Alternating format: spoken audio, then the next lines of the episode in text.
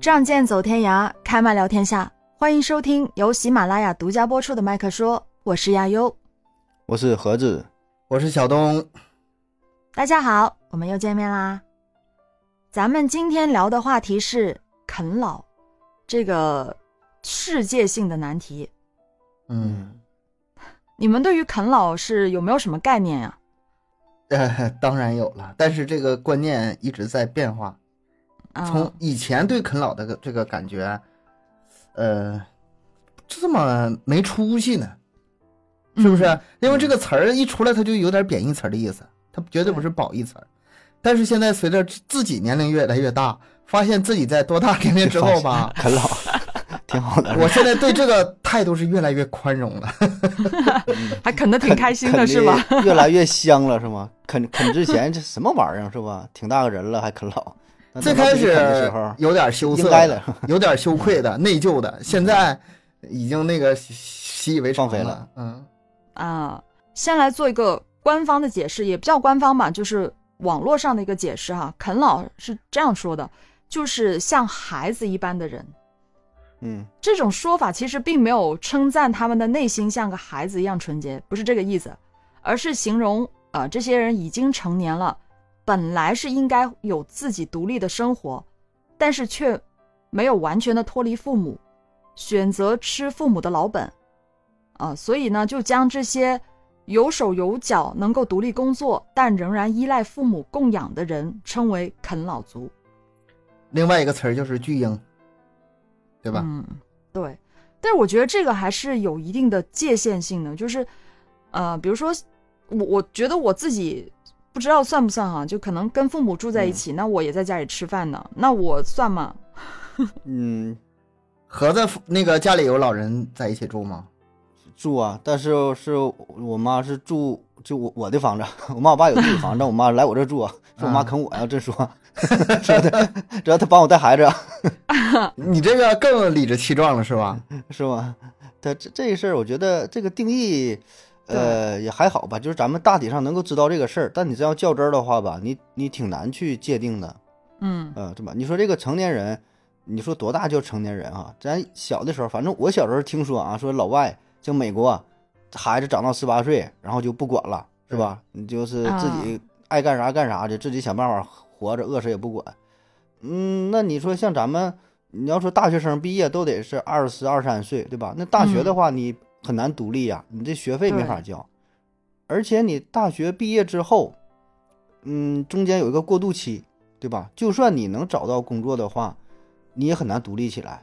你实习的时候，一个月两三千块钱的工资，你去哪打个工，你这个房租钱也不够啊。我实习的时候一个月八百，然后那个房租是五百，知道听说过。你说不肯不肯老不肯家里人。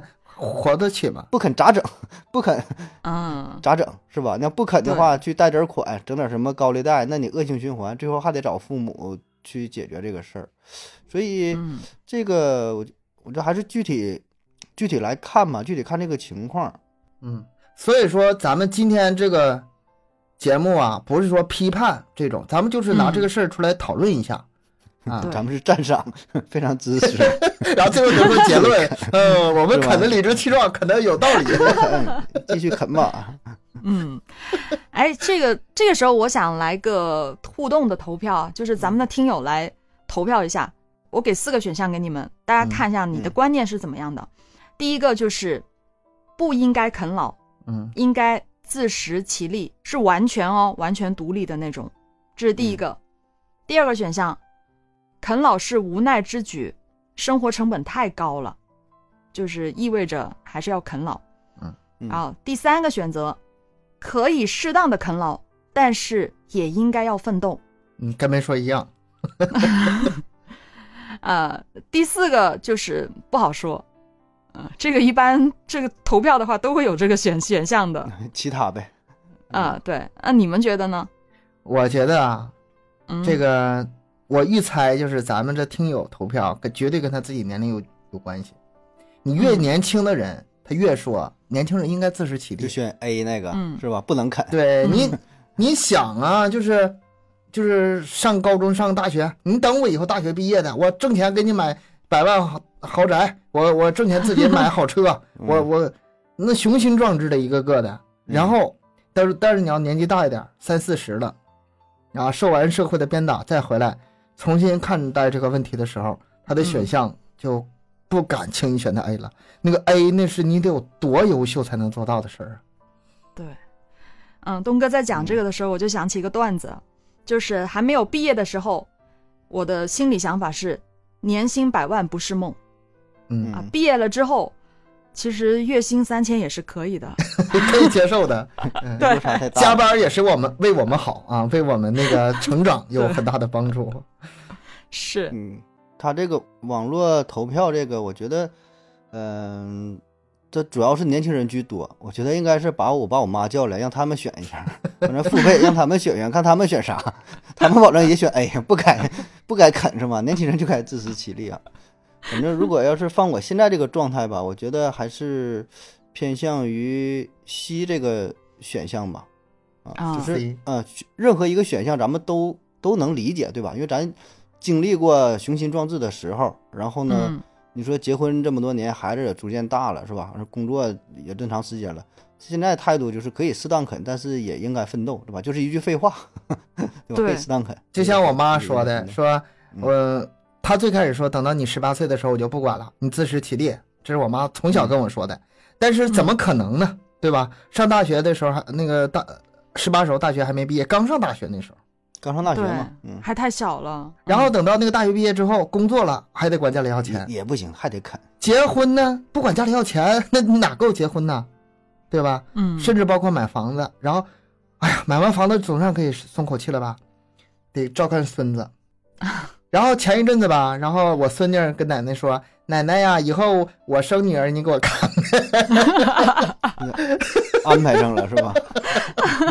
好可怜的奶奶。我妈说：“你可饶了我吧。”然后我赶紧找补一句：“我说你这孙女让希望你长命百岁的意思。”嗯六六六，东哥好会说话，没头没头嗯，这就是个现状。到我这个阶段，我其实也是会选 C 的。嗯，应该是，就是已经遭受过社会毒打，也有过工作经历嘛。其实真的没有家里的一些支持的话，其实真的很难，很难完全独立。我觉得非常的难。这个事儿吧，你看，我想到另外一个话题，这个以前我是想不通的。我以前很单纯的认为，就是嗯，只要通过我自己的努力，我就能做到我想达到的任何一个高度。这是所有人年轻时候都这么想。但是时间越长，越发现每个人的成功他不是偶然的，家庭因素占很大的部分。嗯，你说什么首富啊，什么这这种努力啊，那种奋斗啊，你再翻翻人家老爹什么背景，对吧？嗯，都是这样，都是有家庭的这个因素在里面。那你说他们借没借用家里的力量，完全是自食其力吗？嗯，他们都那样，而且我觉得这是合理的。有人家那句话很。悲哀啊！就是凭什么人家三辈子的努力输给你这个十年的苦读啊？人家有这个呃老一辈的这个，人家也拼搏过呀，人家也攒下来的，是吧？凭什么不荫及 荫及子孙呢？凭什么呀？是，刚刚看到一个段子，也不知道真假啊，就是说，呃，有个姑娘，她说她今年她是零二年的，才几岁啊？二十。她说她存款已经一百万了，她争取三十岁的时候在上海买买一间房子。然后网友们就说：“哇塞，你做什么工作能够那么快就有一百万的存款？”然后他的回复是：“我就是给我爸妈打扫房间啊，就存了一百万呀。” 啊，是吧？这肯定是有家庭因素的，不然呢，怎么可能呢？所以这可老，我觉得，嗯，就是相当于一个历史的惯性嘛。对吧？也不说是一种社会文化，他一代一代人不都是这么下来的嘛？起码，咱绝大多数人不都是这样嘛？咱也得是攒点钱，对吧？为了孩子如何如何的。那你以后咱孩子长大了，你不也照样合计得给他买个房子？那你说这算啃老不？这是最典型啃老啊，对吧？谁买房子这事儿，说我完全自己挣钱，首付自己交。甚至自己全款买房，我觉得太少了，少之又少。对，不能说没有，少之又少。绝大多数还得是靠上一辈人。嗯，然后呢，你再给自己的孩子攒钱，攒这个不说买个房子付个首付的钱，然后孩子再去呃每个月按揭再去还款，这不就是一套循环嘛，是吧？所以这个这谁你说你能打破这个事儿不去啃，那这反正挺费劲儿。而且吧，我还有一个观点哈，不知道跟咱这话题切不切合，就是我们总以为自己比父母厉害，嗯，那是 自己父母那一辈子吧，嗯，学历也不行，是吧？没上几天学，然后呢，你比父母能多念几句英语，感觉自己可可牛了，可厉害了。但事实上，他们在他们那个年代所处的那个平均的那个位置啊，可能不比你低，甚至比要比远远高于你。这个是我认识到这个呃现实之后想清了很多事情。我们很多人父母其实是我们的上限，我们达不到他的高度。我们喜欢这种纵向比较，对吧？其实横横向比较，你跟你的同龄人相比，你混的不咋地。那父母跟他的同龄相比，人家混的还行其实挺好的吧？对啊，嗯但是你跟你父母比，咱咱说咱自己跟自己父母比，呃，年轻时候觉得说自己挺牛的，但慢慢发现，嗯，挺多事儿真是不行。反正我现在越来越觉得啊，就是如果我能在情商方面啊，在这个社交方面啊，语言表达，你看咱当主播叭叭叭说行啊，但在真社会上办事儿啊，有一些话真说不明白。对，就是我想呢，咱现在也三十多岁了啊，咱父母在他那个年龄是，他已经就是自己能独当一面，能干很多事儿了。咱现在虽然有孩子了，但是很多时候自己也还是孩子，就是有事儿还是办不明白，还得就是父母出来平事儿，就是我感仍然就还有这种感觉。说换句话说，在这个时候，你的实力是赶不上你父母的。你工作几年之后，实力也赶不上父母的。花钱买房这事儿，父母是给你拿钱，他是能做到的，他有这个能力，你是没有这能力的。所以说，嗯，我也就心安理得的让父母帮忙，要不我自己做不到。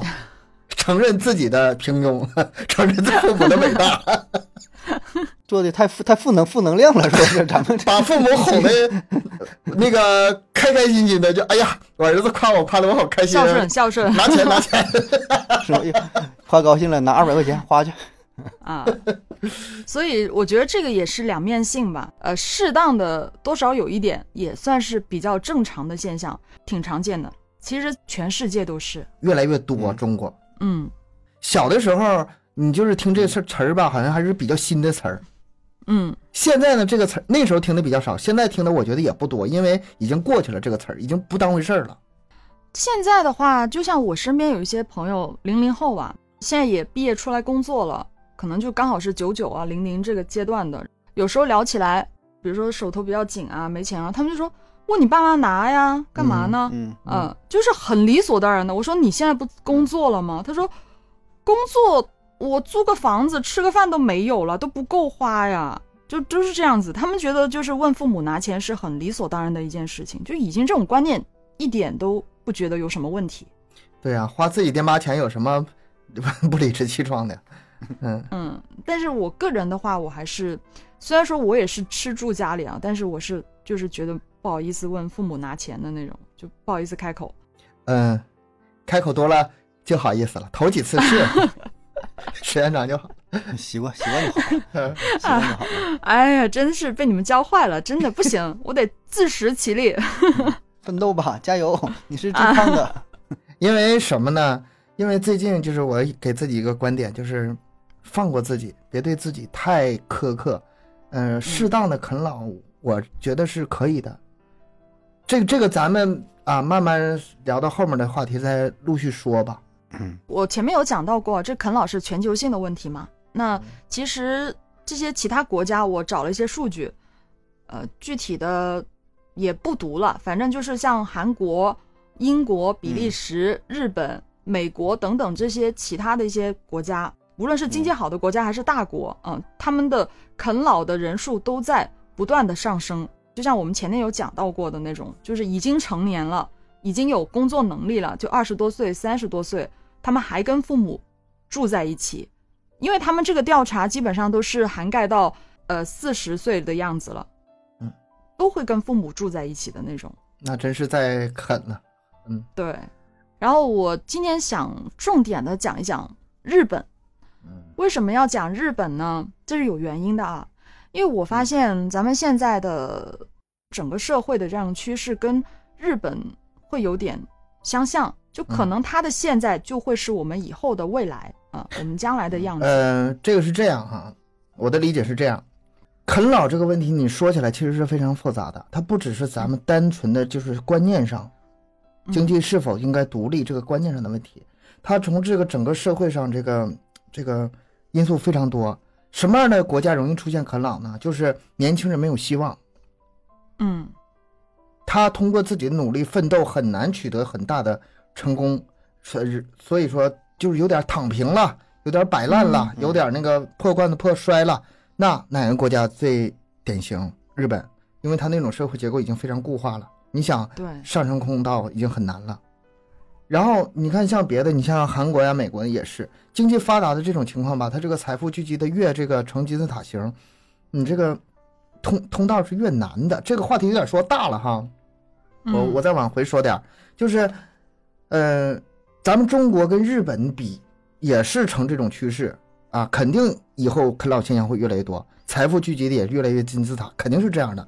但是它是有区别的，我觉得中国现在的这个活力啊，还是要远远高于日本的。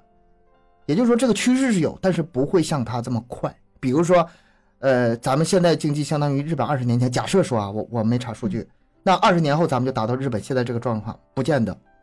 嗯。对，这个我也认同，认同，因为本身社会结构各方面还是不一样的，不一样，是。但是我主要是我现在接触的一些特别年轻的人，我就觉得他们就是越来越像我小时候看到的一些日本的年轻人那个样子，就会觉得他们有这种趋势。所以我拿日本这样一个例子出来说，也是有一点点的担心，会不会觉得我们以后有可能这个。整个社会发展会变成这个样子，是是有参考性的，很有参考价值。是的，因为他现在日本啃老已经是什么样的问题啊？他之前说的是八零五零，现在是九零六零。你听我解释哈，什么意思？我知道你想问什么意思。八零五零的问题就是父母八十，孩子五十，还在啃老。哇，然后然后现在 啊，这意思九零六零。对，现在是九零六零，啊，我我以为是，我以为之前说的是八零后啃五零后，现在九零后啃六零后，就一代一代的，嗯，啊，原来是年龄这个意思。那你这个问题也从一个侧面说明日本人真长寿啊，那啃到九十还能啃动。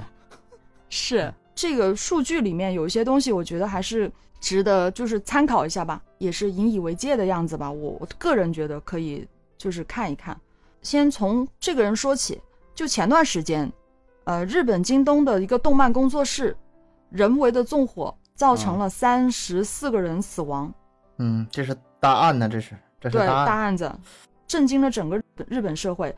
然后这个犯罪的人，他是四十一岁，无业，嗯嗯，无业游民。然后他二零一二年的时候，就是因为抢劫过便利店被判刑了。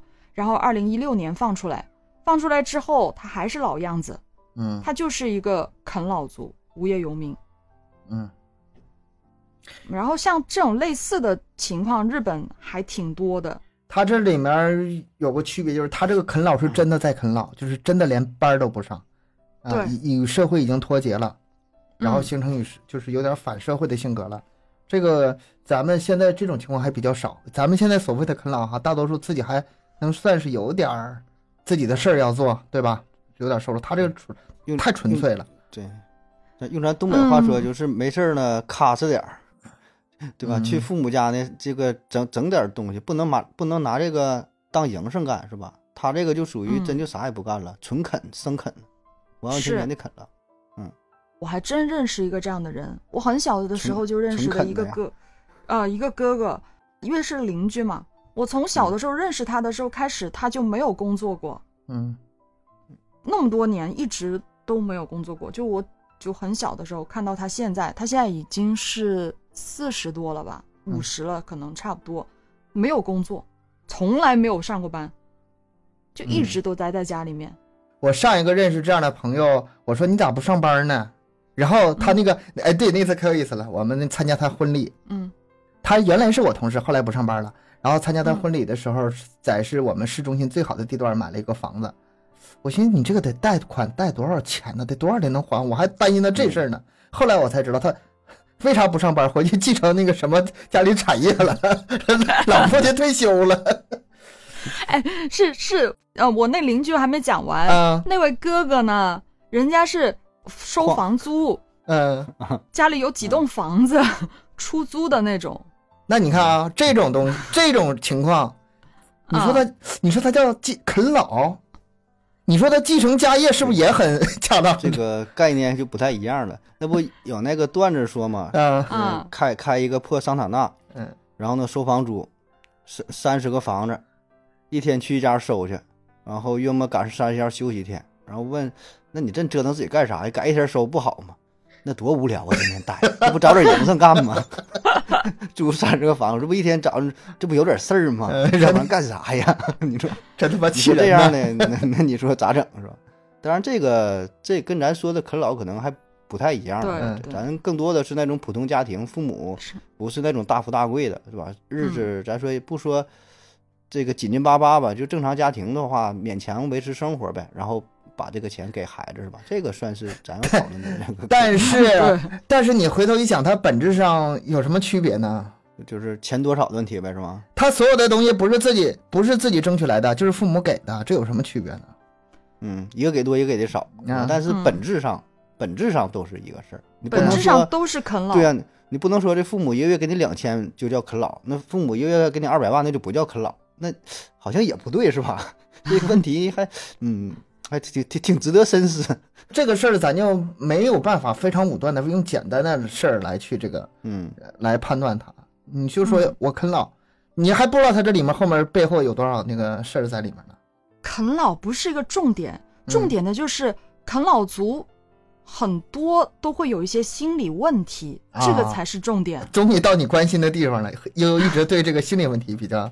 感兴趣啊，嗯，是的，因为我就像我刚才有提到过的那位邻居，他现在没有结婚，嗯，他非常的胖，因为他一直在家里面不动，天天吃，看电脑，玩游戏，这就是另外一个胖，对，宅宅男文化了，这就是。是非常非常的宅，他就就像我等一下可能会讲到的那个日本的简居族，他就是就是啃老族，因为他啃老啃成那种习惯，他天天坐在那儿有钱收。他根本就不想出门，不想接触这个社会，也没有打算结婚生孩子之类的，啥都不干，就就那样子混，对他整个人的心理会有很大的影响。嗯，这是一个很大的问题。对，事情还是有的做，就是要有事情做。你看咱们很多人上班，你问他理想是什么？大多数人理想就是不上班。嗯，就是我什么时候可以一天到晚不上班，这个觉随便睡，然后。有钱花也不担心什么，这是他的理想生活。谁愿意工作？谁愿意上班呢？有的时候啊，我我也在反思自己这个问题，就是咱们这个工作和这个勤奋和这个努力，有的时候是不是出发自于咱们的内心？嗯，当然不是了，当然不是了，那怎么可能呢？是玩儿，然后呃睡觉娱乐，谁不想过这样的生活呀？你不，这不是没办法嘛？迫不得已嘛？嗯，我我的理想就是当一个呃无所事事的纨绔子子弟，游手好闲的。我就这就是我的理想。我现在，比如说录音也好，我是呃做什么什么事情也好，看起来很勤奋、很受人这个表扬的这个事儿，都不是说我乐意去做。嗯，生活所迫嘛，是是生活所迫。但是如果真的有一天你是。躺在那儿随便花，然后也不用做什么事情的时候，其实人是很空虚的。对你没有那个生活目标，没有追求，不可能，怎么可能空虚呢？会的，那你要不试一下？有意思了。我倒真想试一下，我啥时候能试上？我可不想试一试咋的，没机会试啊！那我觉得还是要有一个追求的目标吧，因为我也试过，就是不工作，啥都不做，就当然时间不是很长，啥都不干的时候，一天我会觉得很无聊啊，真的，一天我都停不下来的那种，就是我每天我都觉得要给自己找点什么事儿要做。有一些事情就是给这些人准备的，比如说艺术啊。你就是纯粹是不赚钱，但是我就是喜欢，我就是创造出一些自己觉得特别好的东西，这个就是说衣食无忧的时候可以去重点考虑的。那倒是，那像很多玩极限运动的，那不都有钱人玩的吗？往死了作。对啊，一般玩的刺激不够啊，不过瘾，就得往死了。什么什么翼装飞行啊、赛车啊、深潜的，是吧？就是一般玩不起那种的，然后就往死里造啊。那这那是给人给。刚才咱们说这就说这个观点啊，就是尤其我这个好像有点负能量，就是谁愿意工作，这好像是负能量。但是事实上，把它放在啃老这个问题上，我觉得它从某种角度上是，嗯，没那么就是需要批判的，它是合理的。本性，我父母有那么多钱，我可以让我啃的话，或者说没有那么多钱，但是我饿不死，我也没有什么要求了，我反正我就算是工作。我也达不到什么高度，嗯，我看清自己了，我再努力，我也上升不了一个社会地位，也不会有一个很高收入，区别不大，我我奋斗和不奋斗区别不大，那这个时候退而求其次，啃老，我觉得是可以理解的，就是这个现象的出现，嗯，除了他本人的问题之外，他的外围这个因素我觉得更大。如果一个社会是非常有活力的，变化非常多的，机会非常多的，那这种情况会非常少。啊，他只要动一动，想一想办法，就可能比原来过得好。那我可能这个动力十足。你这就是把自己懒嘛，还赖别人呗，还说社会事儿。你这这啥都社会大环境的事儿呗。你自己看，咱们中国这种现象比较少。你说在中国哈，如果说一个人真是懒死了，或者是啃老把自己穷死了，这个咱们对他，我觉得没有什么可怜的地方，因为咱们中国是这个环境。你干点什么，你哪怕出去送个外卖，辛苦点不是。也饿不死，对吧？饿不死，嗯，捡破烂都饿不死。现在对呀，有的是东西做，但是它有的地方环境不是这样。你说，比如说日本，它那个就僵化的要厉害一些，挺严重的。因为我这边的找了一些事例，我才讲了一个呢，好几个。嗯嗯，有一个呃，也是今年的事儿了。一个五十多岁的男人，没有精神病，他就是就是拿两把菜菜刀去上街砍人，就憋的。对，砍小学生，嗯嗯，砍死了三个人，砍伤了十六个人，他也是一个啃老族，嗯，还有一些前几年呢，也是一个报道，就说一个五十岁的女儿在房间里死掉了，然后等到人家发现她死亡的时候，再去看她屋里面，她的爸爸八十多岁，已经死了很久了，嗯，就是他跟他跟他爸住一起嘛，他爸死了，他爸先死了，然后后面他也死了。没人照顾他，他也死了，饿死了呗，就相当于在在屋里边，就是他就是因为他爸死了，没人照顾他了，所以他死了，没人照顾他，自己也死了，对，自己也死了，这种很多啊，有一个也是八十二岁的妈妈，饥寒交迫，没钱了嘛，死了，然后他女儿就也跟他一起死，就都两个人一起死在家里，嗯，嗯，他女他女儿五十多岁，那啃啃到这份上，我觉得就有点过了哈，这个咱保证是。嗯，不能接受了，这没啥研究，这就是应该大胆的批判，对吧？你这就要么他就是精神病，就状态跟正常人不一样；要么就是你他这个人，咱说他就是他不正常。咱说正常一般的啃老啃老，咱能接受的一个范围 就是花点父母钱这可以。你拿这个，你说一天班也不上了，屋也不出了，整个自己就是那就精神病了。你这个，我感觉这个不并不算是啃啃老族，或者是啃老族里边。那比较丢人的这种，对吧？你正常啃那行，你都啃成这样，这有点过了啊，这有点过了。还有一个更夸张的呢，嗯，我讲的这些都是日本的哈，啊，一个七十多岁的妈妈，她就是不行了，就撑不下去了，一个人养个家撑不下去了，她就先把自己五十多岁的儿子杀死，然后再自杀。嗯，她说撑不下去了，就他儿子啃啃啃太狠了，对，他儿子啃他。没能力养活自己，也没能没能力养活儿子了，就一起去死吧，就这样子，都已经是这个样子了。所以就是这种情况越来越多，也是近几年啊日本不断的发生的这种事。然后他们都有一个共通点的，像这样的人都是没有工作，嗯，长期宅在家里面，嗯，而且他是不不跟亲友沟通的，也不不跟社会的任何人去接触的那种，嗯。已经完全是到了有些心理疾病的那种状态这是对脱离脱离社会了。这个事情是跟不是正呃，就是人毕竟是这个群居动物嘛，他脱离社会和啃老这事儿吧，他绑在了一起。他其实你刚才说这几个问题，根源在于脱离社会。嗯，你哪怕成天出去做义工，一分钱没有没有的赚，我相信他不会出现这种情况的。嗯，还是说这个心理已经发生变化了，然后再顺带个啃老的事儿，他这是俩事儿。对他们日本叫这些人叫简居族，嗯。就是简嘛，那个简，啊，简勇，嗯，简勇的简居这个事儿，可肉眼可见，咱们中国也会越越来越多。对我越越我也发现有，我身边也有这样的人，而且男性居多，嗯。简居不就是咱说的宅嘛，对吧？嗯。对啊。这个，呃，现在这个大环境，你看啊，从经济上来说，简居比较省钱，对吧？你你不出去溜达，不买东西，不用旅嗯游，省钱。那从精神层面来说的话，大伙儿都讨厌社交，也不是都讨厌吧，就是这社交这事儿都挺难的，是吧？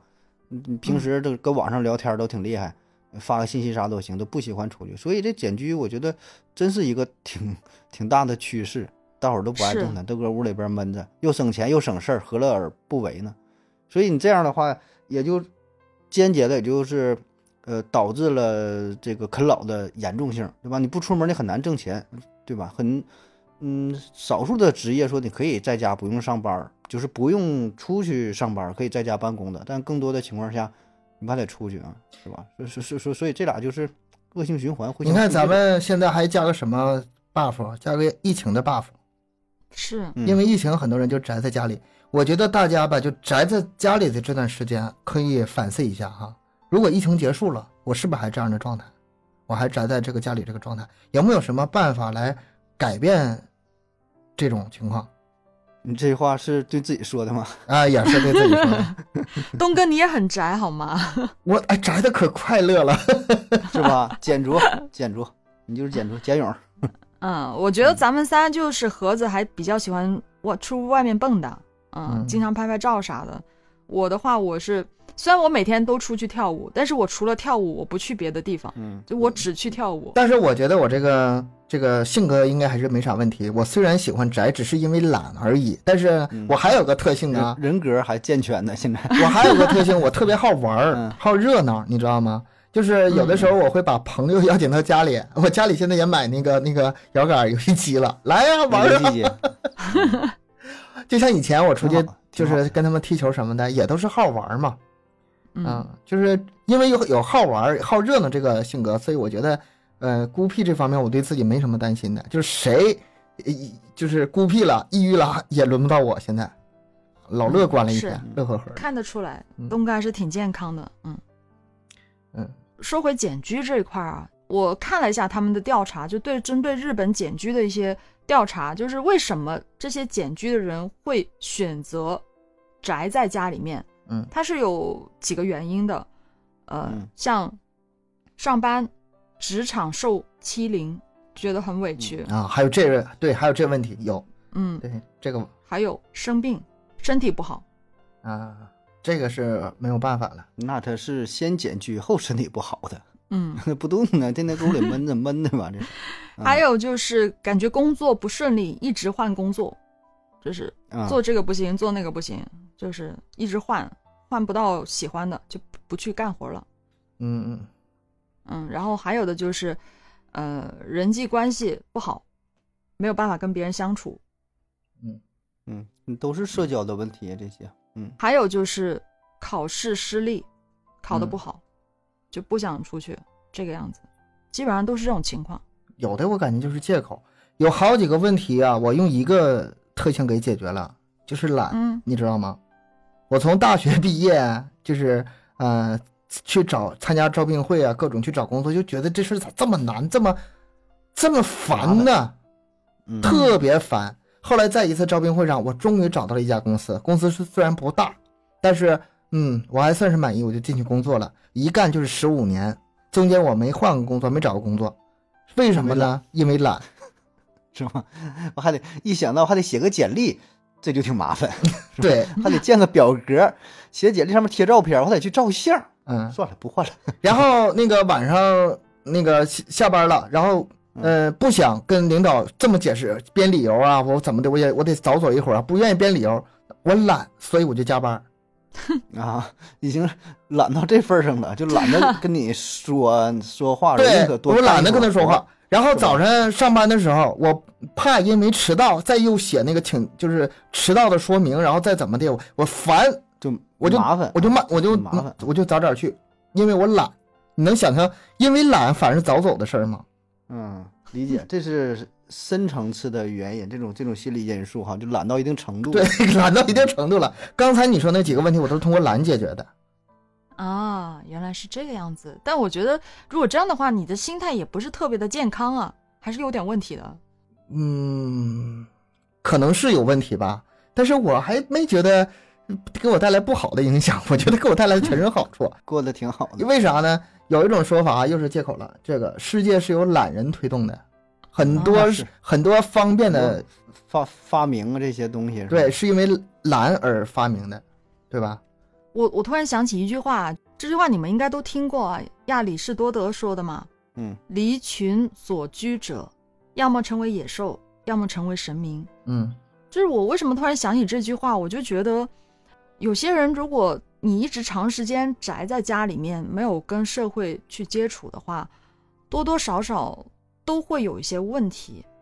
嗯，就是慢慢的还是会影响到心理健康的，所以我个人觉得。还是不能这样子。虽然我也挺喜欢宅的，你还社恐呢？对啊，就因为我社恐，所以我会比较宅嘛，就很很不愿意跟别人接触那种。但是我还是会，嗯，想办法去调节我自己。这个每个人真的是不一样。其实我，我老愿意说自己社恐哈，就是比如说上我们那个大学的时候，那个计算机协会，我非常社恐，面对那么多人说话的时候，我会难受的不得了。但是我硬着头皮在上面。呃，说完话，然后再下来之后，那种感觉，那种成就感，那种满足感啊，就是空前的高涨，就是让我特别特别的兴奋。换句话说什么呢？就是你看咱们因为宅哈，心里就是长时间不跟人接触，产生各种问题。然后当你去挑战成功的时候，反倒会非常兴奋。我不知道这种人的比例大不大，但是我肯定是其中一种。我享受那个过程，特别享受。嗯，就是你你很害怕一个事儿嘛？你很害怕一个事儿，然后又把这个事儿做成了，所以这种成就感带来这种成就感会非常强烈，对吧？就很很开心啊，嗯，而且非常释放，非常发泄，就跟那个踢球的时候，如果说呃受呃摔倒了受伤了，咔卡大卡秃噜皮了啊，把拉盖卡秃噜皮，漏那么多血，当时觉得很疼，但是，哎呦我去，那那种自豪感很享受，很享受，自虐倾向吧，这是对自虐倾向，所以说就是我觉得。有的时候，我我陷入到这个社恐的这个自我的怀疑当中吧。每当这个时候，我就去挑战一下的时候，我这个马上这个就没了。嗯，我觉得不是适合所有人，但是肯定有一部分人是这样的。这这事儿，我觉得你要引申出来，咱多说两句，就是关于又社恐啊又宅这些事儿吧。嗯，我觉得这个就是一个新概念的出现。就过去吧，也也会有这种有这种事儿。但现在吧，咱总爱贴贴标签儿，一说啊，我社恐，我宅男，我觉得这事儿没有必要，呃，怎么怎么扩大化，然后也也不用，对，也不用刻意想着说这个病去怎么把它治好，因为什么呢？你不同的年代，你就有不同的交流方式，不有有不同的社交方式。咱父母那个年代，他为啥他不社恐？他没有电话，你没法搁家宅着，你就得出去上班，你就得跟这个公司领导、跟车间的这些人就得扯淡，没事中午就得打个扑克，就得他就是都这么过来的，嗯，大伙儿都这么过，对吧？那到咱们这个年代了，他就有微信了，嗯，就有短视频了，就有一个新的交流的形式，所以这个咱没有必要跟父母那一辈过去人去比，说，哎，我现在是不是病了啊？我现在怎么不敢说话了？那那咱们这个孩子以后又有了新的。也到人家有元宇宙了，人家 VR 了，对吧？人家在那里边可能活得挺好的，见面可能都不说话了。咱就这不有病，这不哑巴吗？那也不是，我觉得一个时代，一个时代的交流方方式方法，不也不用刻意去去去去学吧。如果就是身心健康的话，对吧？我觉得也也无所谓，不用刻意。你说这个，我又想到一个角度，就是人是什么？人是群居动物。但是这个群居是一定的群体，就是我很熟的这些人，比如说我的同学、我的同事，我们算是一个小群体，我们是个群群体。但是我不是说你群居动物就对所有的人你都能敞开心扉，不是说我面对陌生人我跟他聊不来你就脱离群，你就不是群居动物了，不是你还是群居动物，但不是你的群体而已。真正的社牛，呃，面对所有人都能非常流畅自如、很舒适的，他毕竟还是少数人。我觉得这个不是人的本性，人的本性他就是对陌生人有这种排斥、有敌意。那他得他得保护自我呀，对啊，危险的，对吧？你从进化论角度来说的话，遇到陌生的，保证是先躲避啊。对啊，那那我在我熟悉的圈子里，我很舒适，这是我的群体，我的群居生活，这个不矛盾。东哥，你说这个，我就想到啊，之前他们有说过，就像。这种简居啊，或者宅男啊，就是宅，像我们这种人会比较自尊心强一点。要要那玩意儿有啥用啊？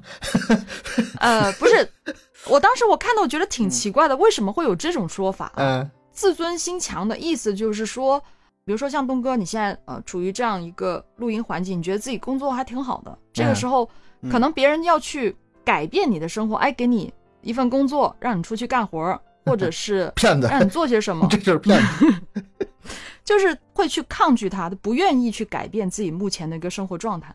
对，会吗？会，我也会。虽然说可能我现在收入并不是那么理想，呃，但是我觉得我挺喜欢我自己这样的一个生活方式。这个不想去，就是人的本性，人人就是有这种固守自己这个已有习惯的本性。这个在任何角度都一样，就跟那个。处对象似的，你想找一个女生做朋友，跟她交朋友，跟她想跟她谈恋爱，但是你俩很陌生的情况下，肯定是反就是反感，呃，抵触的这个情绪比较多呀。你最开始别跟她说咱俩谈恋爱呀，你别这样啊，你就是咱俩一起出去玩啊，嗯，就先弄得很熟，慢慢的就是两个人很已经交流的很通畅的情况下，再一步一步发展，这是正常的逻辑，这是一个道理。不是，它是有对比的。就是我之前看过这个，他是这样说的：你本身是一个处于社会性工作的人，比如说你在一个单位里面上班，那你本身在做的同样的工作，只有这个时候别人要挖你去别的公司，你可能会更容易去做这个决定。但是你现在是一个宅在家里做事的人，嗯，这个时候让你去更换一个环境的时候，其实你是更不愿意去做这个决定，更抗拒的，对。对，就是他的意思就是这样子，所以他会认为像这种简居族这种呃这种宅会自尊心更强一点，更固守自己的一个小地盘。啊，他就是从从这个环境想跳到另外一个环境就更难了呗。对，对吧？对吧？他已经适应了这种模式了。嗯，所以还是咱们虽然是处于这种状态，但是心态的话还是要保持更积极一些。这是跟你说，也是跟我自己说的。嗯，我看过一个，我一直追一个视频，已经追了三年多了，就是网吧大神。那些网吧大神，他们每天就是跟三和大神一样，嗯，出去干一天工作，挣几十块钱或者一两百块钱，一两百对他们来说都是都是多的，日结的。然后拿这个钱能活个三四天，就网吧特别便宜啊，挂壁面、挂壁水啊，然后吃的也很很便宜，然后待几天。你说像这种生活，他们实际上长期在那种情况下，他已经适应了，你让他改变很难了。所以说，我看那个视频的时候，他把这些网吧大师一个一个拽出来，哎，我这儿兄弟，我这有点活，你干不干？也是体力活，也是日结啊，你来吧。等到时间长了，一点一点的给他从网吧拎出来，给他租了个房子，然后跟其他的工友一起慢慢融合进去，把生活彻底改变了。这个例子，改变了那是这个例子，我看了好多了。哦，那是把他给拯救了，相当于啊，嗯，得有人去拯救，就是扮演你刚才说那个要给他改变这个现状的那个人的角色，对，需要这么一个人，他你让他自己出去更难，是，嗯，对，那他保证他，你就你就这么说，他一天一百，你告诉他你给我搁这干一个礼拜，我给你一千，他都不一定能做这个工作，对，不愿意，已经习惯了，他恨不恨不得我半天。你半天给我三十，我就干个半天的，我挣三十，我先玩去了，属属于属于这种，嗯，真的真的很难去改变现状，就是比如说像我们这种时间比较自由一点的，你会觉得让我突然间每天早上八点上班或者九点上班，然后下午六点下班的那种，会觉得就完全好像适应不了这种生活。天天让你九点上班，三点下班活，你都你都挺难以适应了。就这种固定的模式，你是没法转变。但是我有一个观点，就是人的适应能力其实是超强超强的。人总觉得自己适应不了很多事情，实际上他能适应的，只不过你懒于去尝试而已。因因为你可以啃老嘛，为什么我要转变呢？对吧？因为还能活着嘛，是吧？为啥要转变？为啥挣挣那份？你没有足够的动力，老都舒服。就是你没有足够的动力。还能活着。大家不都一样吗？你就算是我，你就是比如说哈，咱就说进监狱这件事儿，你特别不喜欢监狱的环境，又不自由，然后社交关系也很混乱。但是你因为犯事了进去了，你没有办法，待半年看你适不适应，你绝对适应。嗯，对，这个我是相信的。最后不爱出来了是吧？体制化，咱都能连上，咱这都。这涉及到咱那个另外一个话题了，舒适圈的问题了。啊，这个可以回去看看咱们的那个《肖申克的救赎》啊，这个电影。但但是这个就是宅啊，就是包括这啃老啊，就是一个劲儿往这往回唠话题。没事儿，也是一个延延展开来的大话题，其实是有点类似的。我觉得从根上来说，他是还是他的动力不足，就是改变现状的动力不足。嗯，是。咱们说这个啃老，就是现在是纯粹意义上啃老啊，就是不自己不工作。就是专门吃老人，就是自己挣钱奋斗着，然后同时向老人啃点。这个在咱们这个今天的聊天话题里，已经给他不不算啃老了。这个这个不对，咱给自己摘出去了。你说结婚自己摘出去，父母帮你买房付个首付，张罗个婚礼啥的，这个这这咱说真真算不上是啃老。那这要算啃啃老的话，那你结婚之后了。对呀，那你谁能不啃呢？然后像这种情况下，纯粹啃老的这种人，我觉得他还是动力不足，就是没有给他的足够成就感、收入，还能啃动，还能啃动。你动力足的话，嗯，或者是有人帮忙的话，他是能跨出那一步，而且适应下去。我对人人还是这点还是很乐观的，没有救不了的人。虽然说咱们这个啃老吧，就是。全球都有这种现象，但是我看到一些调查报告，就是说咱们中国的这个啃老跟一些欧美地区的啃老那个观念上是不一样的。嗯，怎么不一样？他们这边是这样说哈，中国目前的话，我们啃老已经逐渐的成为一种社会现象，就像东哥讲到一些，好像是蛮正常的一种现象了啊。嗯，但是也是因为两代人分摊城市化发展的这样一个成本，就像。你结婚买房子，买房这个事儿这种？对，是的，绕不过去的坎儿。他说我们中国的这种啃老属于发展型啃老。嗯，说的，专家说的。嗯，专家就是专家。对，专家说的。嗯，你这一听啊。但是欧美这块呢，他们的啃老呢，就是两代人去分摊经济不景气的负担。是属于危机型啃老，你看人家就危机，咱 这就发展着。这中国的专家呢？这中国的专家啊，对对对，会说，对中中国业界专家。哎，你看你这说多好，给咱们的啃老就找了一个多好的理由，是吧？嗯，但是观念其实也是有一些差别。美国人会觉得啃老是非常丢人，因为他们从小培养的就是独立嘛，独立思想嘛，所以他们的观念会觉得啃老很丢人。特别的不好意思，呃，因为我也有认识一些国外的人啊，他们从小就是父母也不会说特别的照顾他们，有些还是不跟父母住在一起，就很独立的那种，所以他们觉得如果自己真的没有钱了，要回去跟父母住，呃，伸手问父母拿钱的事情，就觉得很难很难开口，不像我们，因为我们从小就跟父母住在一起啊，就会觉得。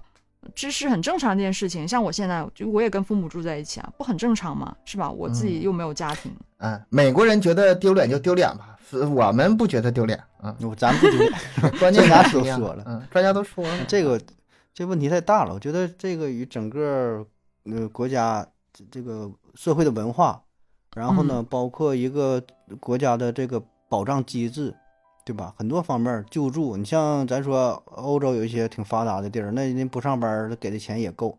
我感觉你这钱要放在中国，就不上班给这么多钱的话，那谁都不上班了，是吧？哎呀，起码我是不上班了。美国的那个福利高的呀，它就不是一个正常国家。啊，那也是。美国作为一个世界上唯一一个超级大国，它那些。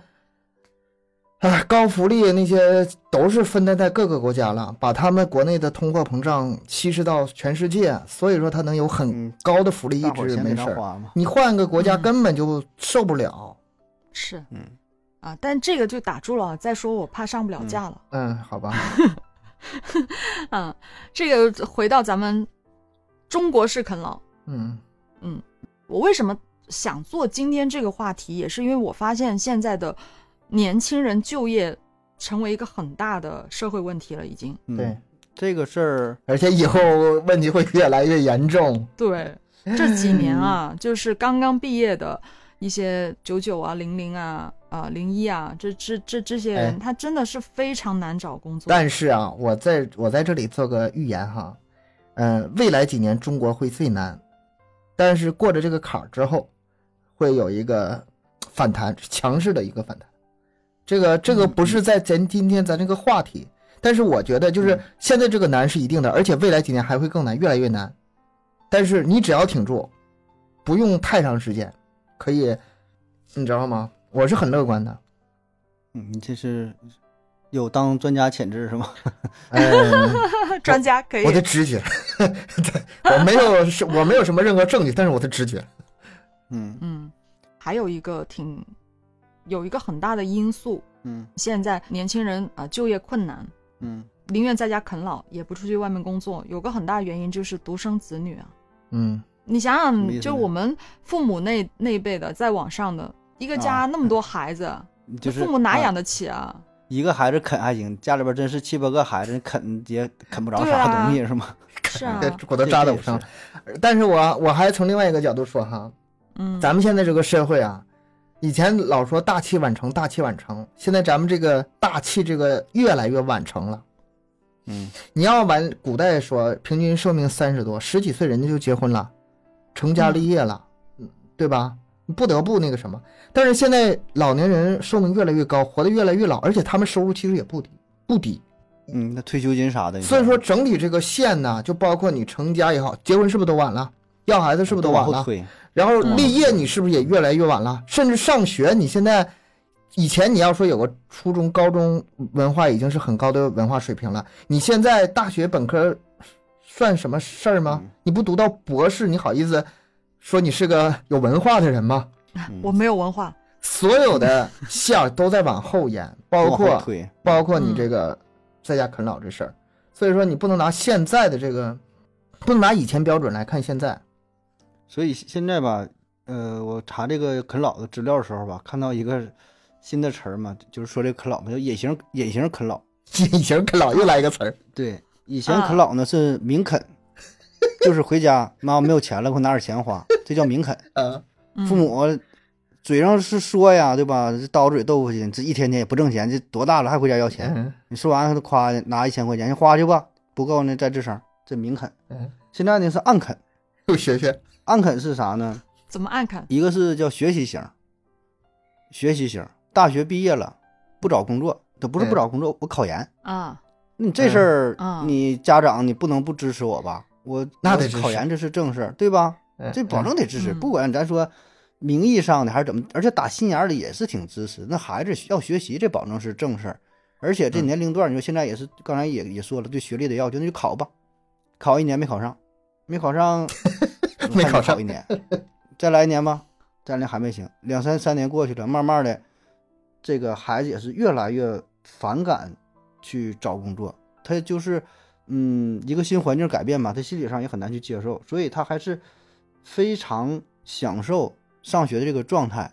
压力，他学习这个压力，毕竟你跟整个步入到社会压力还是不一样的，还是比较单纯的，对吧？所以这个是一种学习型啃老。啊，非常隐蔽的这种啃老的形式，还有像类似于这种这个考公务员的，也是一种，对吧？那我现在我我考我考试啊，我学习啊，对吧？没办法啃。还有一种隐形啃老啥呢？是创业型，嗯，创业型啃老啊。你头一阵不也是鼓励这个大学生创业嘛？毕业了，嗯，创业，对吧？你该打工打工，然后自己呢也可以创业当老板，国家也鼓励这个事儿，所以很多人动了心思，是吧？我自己想干点啥，注册个公司。那你说这个事儿呢？家长，嗯，只能说提个醒，说的这个确实不好干，对吧？创业呢，保证是失败的多，成功的少。但是年纪轻轻的，有这个拼搏的动力，你也不能打击，说的不行啊，你去上班吧，一个月挣个两千五，你就这么干吧。这个心里可能这样想，但是作为家长来说，还是挺鼓励的。那你创业，保证得需要钱呢，对吧？这钱从哪来？嗯，妈，你给我那个那个死期的，还有啥时候到期啊？尽管拿来吧，尽管拿十万二十万的。你能不拿吗？对吧？可能说嘴上说，心里也担心，这钱基本就打水漂了。但你说咋整是吧？我绝大多数可能这钱也就拿了，对吧？或者是孩子说开个饭店，跟别人干点啥，很多这样的，最后也就赔了。对，啊，这是一种你创业型啃老，非常非常委婉，非常隐蔽。还有一种是孝顺型啃老，就是 这就是这个东哥这种啊，东哥有经验啊，就属于呃，不说逢年过节吧，周六周日了，什么时候跟父母一起过的，或者是说分开过，但是呢，没事呢就去父母家看一看啊，其实挺好，常回家看看嘛。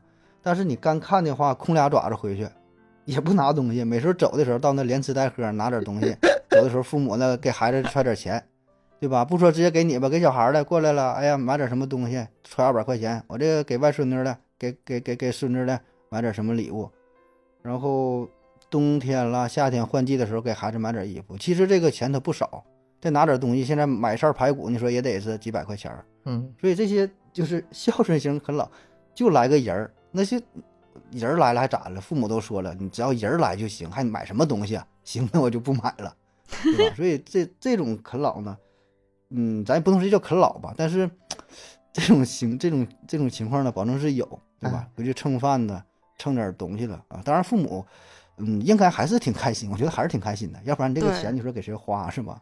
所以这些种形式吧，咱说保证，嗯，会持续的存在啊，明肯呐、暗肯的也都有啊。作为父母呢，可能就让老人帮忙带孩子也算一种吧，我觉得。算的那太算了。你现在你找一个这个是隐性的，这个带孩子找个保姆，对，就是隐便宜形啃老的。没有个，咱说一般的二三线城市没个三千五千的也下不来吧。大城市咱就不比了，没个七八千的万八的，你找二十四小时看孩子，谁给你看呢？对吧？你这嗯你省了多少钱？但是我们有个更好的词儿，就是让老人享受儿媳儿孙绕梁绕膝，天伦绕之要是之乐乐，天伦之乐，你背后你就乐去吧，啊是吧？这搁小区里抱着孙子，你这一溜达，是吧？多幸福啊！你就不就是最幸福 最幸福的时候？我妈，我一跟我妈说这词儿，我妈就白了我。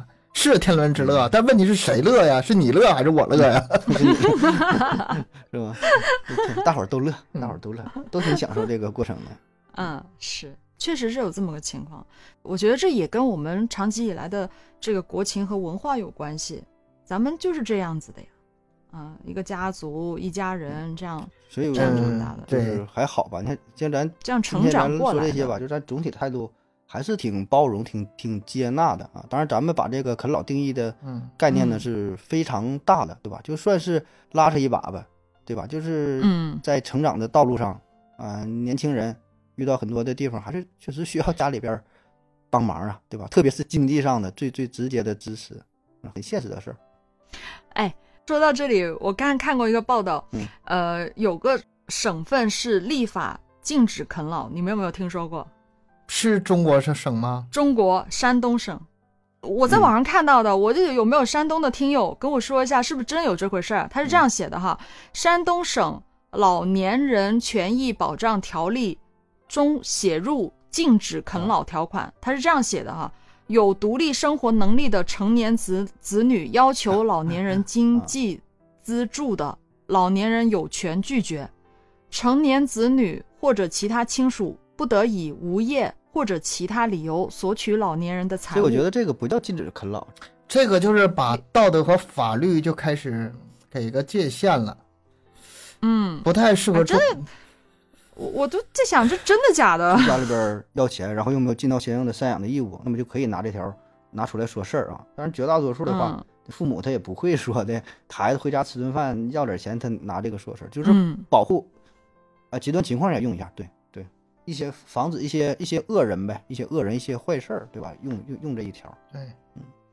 他这就是极端极端情况下的一种对，极端嗯。极端情况下一种保护吧，我觉得这样一条条例看下来吧，这个条款看下来还算是可以接受的，我觉得应该还是挺正常嗯啊，就是可以可以接受的范围，可以的。我觉得全国推行，我个人觉得哈，个人意见不是我们本本节目本台意见，我个人觉得是可以的。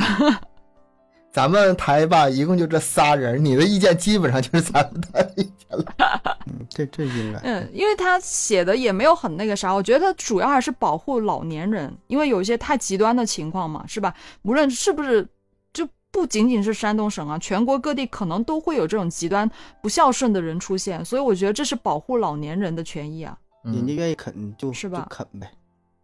嗯嗯，所以我个人觉得呀，适当啃老可以接受，但是不要理所当然吧，就是能够有正确的认识啊，自己尽量的去奋斗，不要给父母带来太多的压力，因为有时候也会觉得他们真的挺。